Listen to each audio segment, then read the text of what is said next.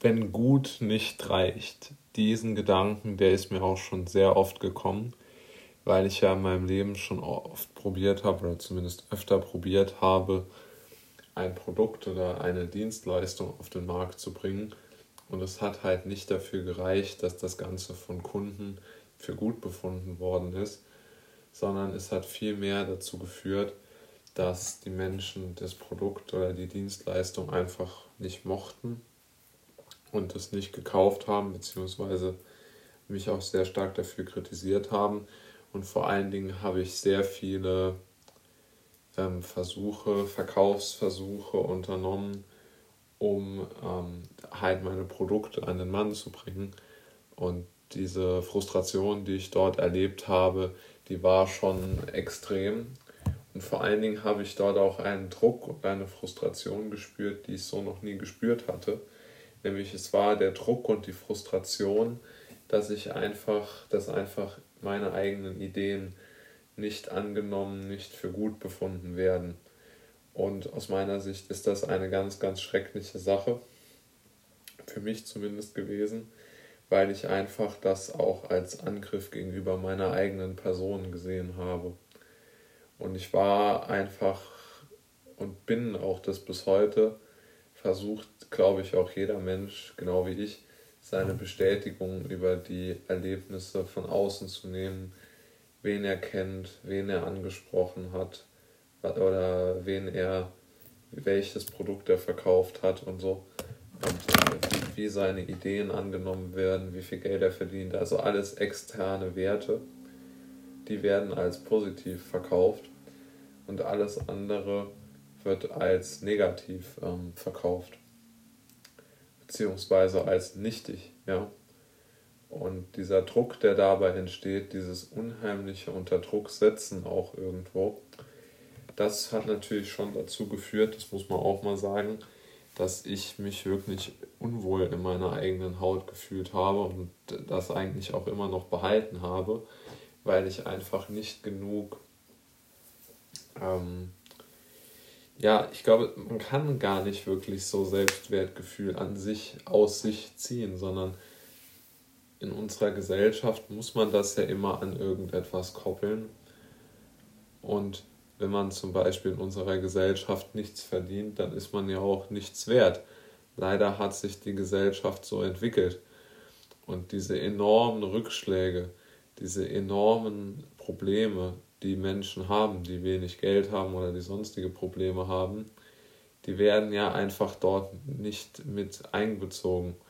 Und ich glaube, eine Gruppe, der Menschen, die überhaupt nicht in, in, ähm, in, diese, in diese Sphären mit einbezogen wird. Das ist die Gruppe von Männern, die weder viel Geld haben oder die vielleicht auch überhaupt kein Einkommen haben, Sozialhilfeempfänger oder gar Obdachlose sind, die dann auch noch gleichzeitig ähm, keine Freundin haben oder Freund in dem Falle und einfach auch für ewige Singles sind die dann auch gleichzeitig noch kein Geld haben. Und ich muss schon sagen, dass dieser Druck, äh, da, da nicht zu landen, ähm, der ist schon ein, ein sehr zentraler, ähm, auch für mich zum Beispiel, ja.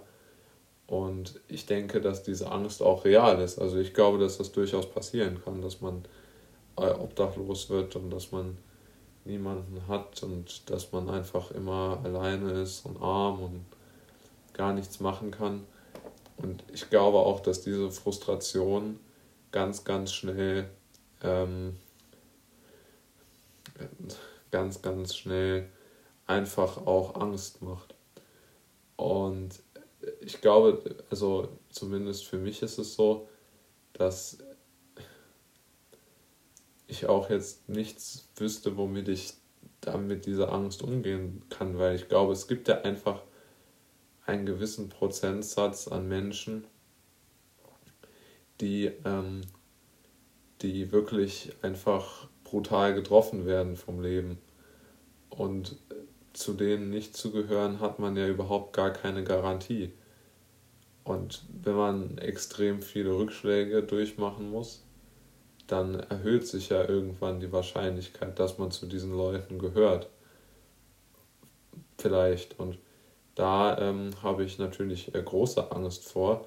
Und das sehe ich auch wirklich als Teil der Menschen, die eigentlich viel, viel mehr Gehör auch bräuchten in, in unserer Gesellschaft, die aber gar keins finden, weil es eine Gruppe von Leuten ist, für die sich niemand interessiert, natürlich. Ja. Also als Wählergruppe sind sie uninteressant, als ähm, Gruppe, um ihnen ein Produkt zu verkaufen, sind sie uninteressant.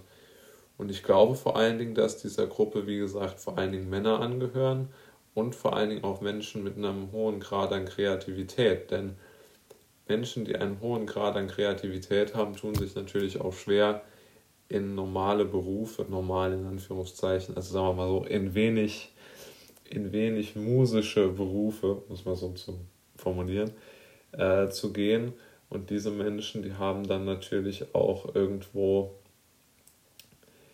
ähm, die Problematik, dass äh, sie einfach nicht genau wissen, wie sie überhaupt ähm, äh, durchs Leben kommen sollen. Und ich denke, wenn man in unserer Gesellschaft als Mann vor allen Dingen keinen guten oder überhaupt keinen Job hat oder kein Einkommen, dann äh, wird das auch mit der Partnerwahl sehr, sehr schwierig.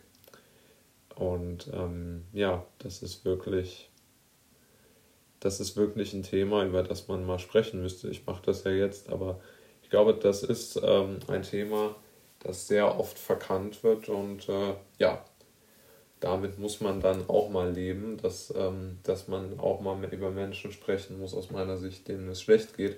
Und vor allen Dingen sollte man nicht äh, so schnell ausschließen, dass man selbst zu diesen Menschen gehören könnte, denn das kann immer wieder passieren.